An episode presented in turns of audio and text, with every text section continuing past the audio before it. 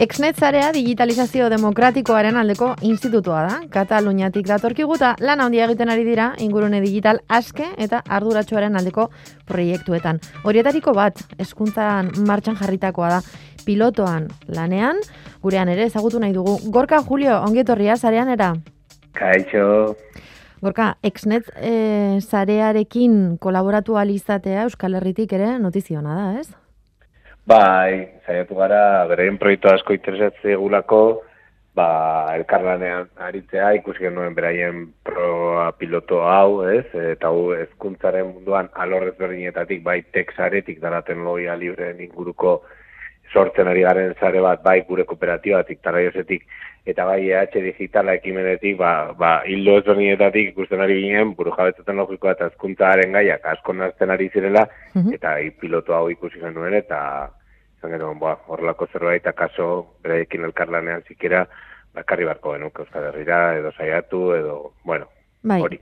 Zer da, zer da exnet zareak pilotatu duen proiektua, eskuntzari begira?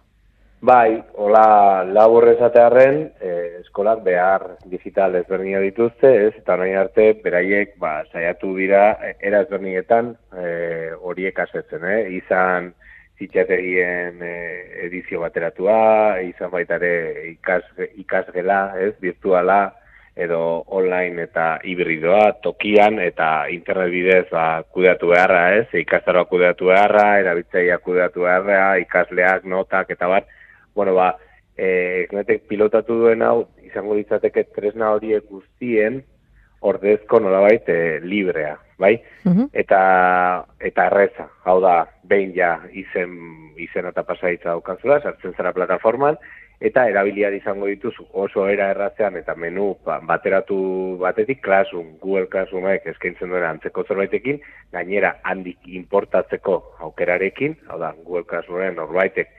e, bazeukan orain arte beren, ez, beren jarduera, beren ikastaroak handik ere karri alko lituzke ona, eta sartu alko zara, ba, unibertsio aplikazio ezberdina dauden unibertsio batean, baina aplikazio guztiek dira sobat librekoak eta gainera porrobatutakoak, bai, zaiatu dira eta pilotatu dute hau hainbat eskoletan, eta badirudi emaitzak oso txukunak izan dira, hau da, jendeari ez zaila kostatu e, salto hori ematen, edo eman badut ere, berai prez daudela, edo egon dira, ba, arreta zerbitzu txiki bat emanez, ba, hori prozesu horretan laguntzen, eta konpainatzen, eta hoxe. Zenbat eskoletan pilotatu dute, Katalunian?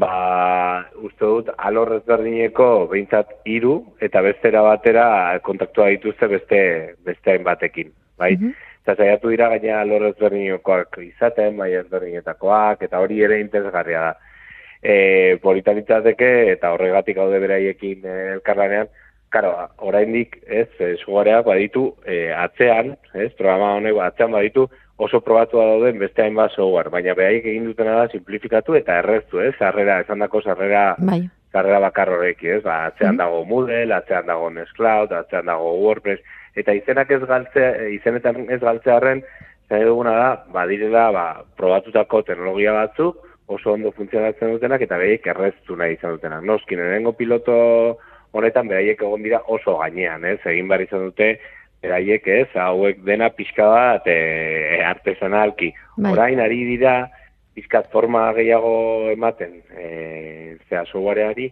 gero beste toki batzuetan, e, e, oraindik ere errazago implantatzeko. Orain bertan dagoen bezala, implantatu alko lugu edo zein eskola, eskola ez, teknikoak ditunen eskola bat, edo arlo publikotik apostua egin beharko balitz, eta hori da gure intentzioa hori ditzateke, ez, arlo publikotik ere honi heltzea eta kaso ba, pilotatzea horrelako zerbait, ez, ba, orain bertan dagoen bezala, ja da, erabilgarria da, mhm. baina beraien nahi bada ere, oraindik ere, automatizagarriago egin, eh, ez eskala handiko horiek eh, bakarrik eh, egin izateko, baizik eta eskola zare batek edo eskola bakar batek handitxoa balima da, beraiek, beraien propioa e, implantatu alizateko.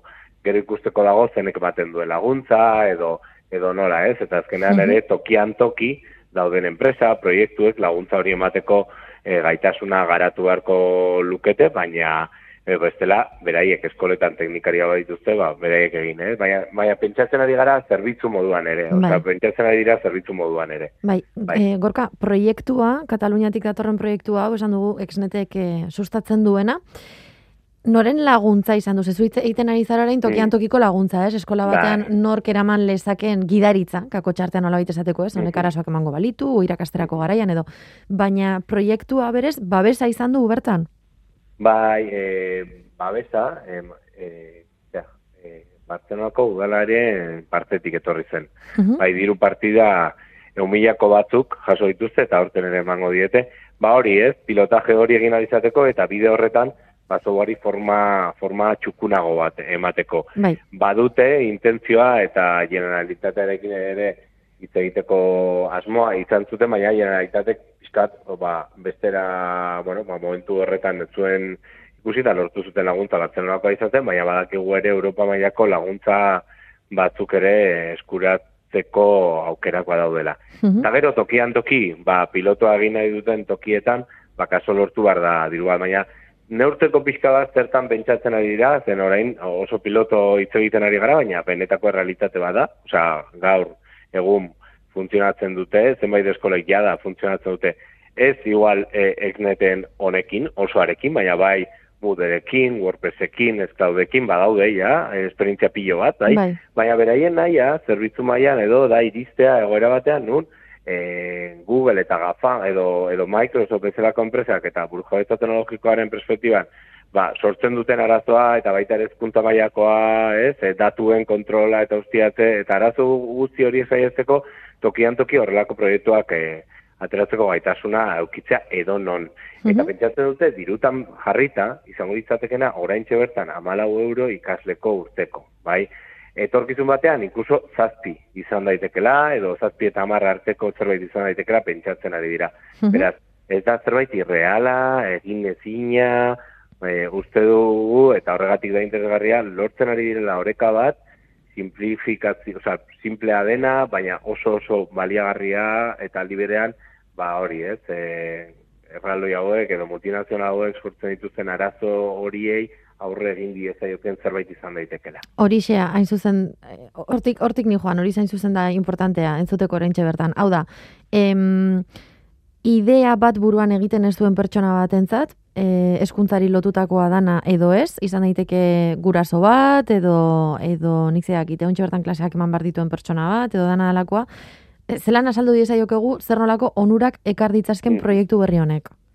Bai, ba, bida, horren gurasoak aipatu duzula oso interesgarria, zen e, mugimendu guztia honen hasiera gurasoen aldetik etorri zen, zenbait eskoletan, ba, ikusita beraien seme alabei, ba, ez Google kontu bat, edo Microsoft kontu bat, edo Chromebook bat erostea behartzen zietela, ba, oposizio handi bat zartzen hasi azten da, eta kritikak ez, eta zergatik horrela, zergatik enpresa hauek, eta zergatik ez arlo publikotik, edo eskolatik, edo komunitatetik ematen den zerbitzu hau. Eta kritika horien ostean, zen horrek suposatzen du, datu ustiaketa bat, e, ja, sortze dituzu DG batzuk, azten duzu jendea e, software edo teknologia zehatz batzuetan eta gainera zure esku ez daudenak, mm -hmm. perspektibatik eta kulturatik badauka e, ere implikazioa, zergatik edo nola egongo dira itzulita didez euskerara e, teknologia hauek, eta gero hor dagoen beste hausnarketa oso bat ezkuntza eta pedagogia mailakoa ez, ez zertan ezi ez, e, pertsona horiek, ez, e, askatasun aliketan diago bat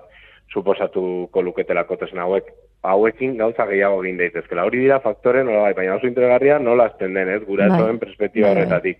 Aurkitzen da, exneteko jendearekin, eta orain, eta galderari zuzenki erantzuten. Erreze, erreztu jendearen e, nola baiteko ezkuntza mailako lana, plataforma e, e, zera, eroso bat eukita, librea dena, eta e, aldela, ba, eskola hori edo ezkuntza sistemari gehiagik kostatuko ez zaiona. Hori da, orain lortu nahi dena. E, onurak argiak.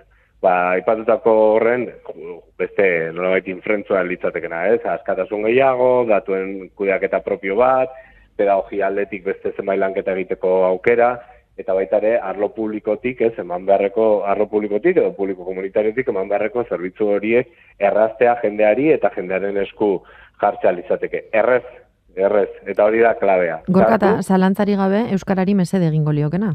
Noski, eta ezin bestean, ez bestea ez dago gure esku nola baita esateko. Eh? Beste teknologia horiek, e, itzuliko diren ere ez dakigu zenbait kasutan, batzutan bai eta beste batzutan ez. Baina kasu honetan gure eskulegoke horiek euskeratzea eta ez bakarrik euskeratzea bertan edukiak sortzea eta bar eta bar eta bar gainera beti gordetzen da espazioa e, plataforma hauetan tokian tokiko berezitasuna. Hau da, menuan, uh imaginat zuen buruan jartzeko Googleek daukan menu simple hori ez, matrize txiki bat, botoi bat eman, eta gertzen dira ikonotxo pila bat, bai? ba horiek ere pertsonaliza daitezke adibidez eskola batean, beraiek beste sistema bat, edo gune bat bali madokate, beste ikonotxo bat litzateke. Bai, orduan da, dagoenari ere tarte bat ematen zaio, eta dagoena, osea, tokian tokia egokitu daiteke puntu batean, jada martxan dauden beste tresna, teknologia horiek, uh integratzeko plataforma horretan ere. Hemen ere pilotatuko da? Ba, intentzioa badago, faltako, falta da, behar bada, ba, Bartzelonako udala jaso zuten laguntzan moduko bat, hemen, Euskal Herrian, eta guri, guri, honetan gaudenak eta hitz egiten gaude, eta arlo zonietatik dago interesa, hemen ez da, ez da e, gu gaudela eta listo, ez, badago beste alorrez zonietan, ba, ezkuntza librezaleko jendea ere oniburuz hitz egiten du, baina badira zenbait eskola, ja, akaso gogoarekin honetarako. Guri gustatuko litzagoke, eta orain pertsonak hitz egiten dut, zerbait izatea oso tok, osa, toki konkretu batean, baina aldi berean hemen dagoen ezkuntza mailako anistasun hori horren barnean ba, saiatu hor pilotatzen. Eskola mota ezberdinak, adin ezberdinak eta eta aldela ba anistasun horretan pilotatu gero akaso beste postu batzuk bilatu al izateko, baina horretarako lehenengoak ere ondo atera du eta horretarako baliabide batzuk ba oraindik ere bilatu beharko ditugu bilatu beharko ditugu, hori hori da realitatea hona honetan. Bueno, ba, oso ondo egin diguzu radiografia gorka, oso ondo lertu da. Vale, ba, ba eskerrik asko. Eskerrik asko gorka Julio Talaiosetik. Zuei.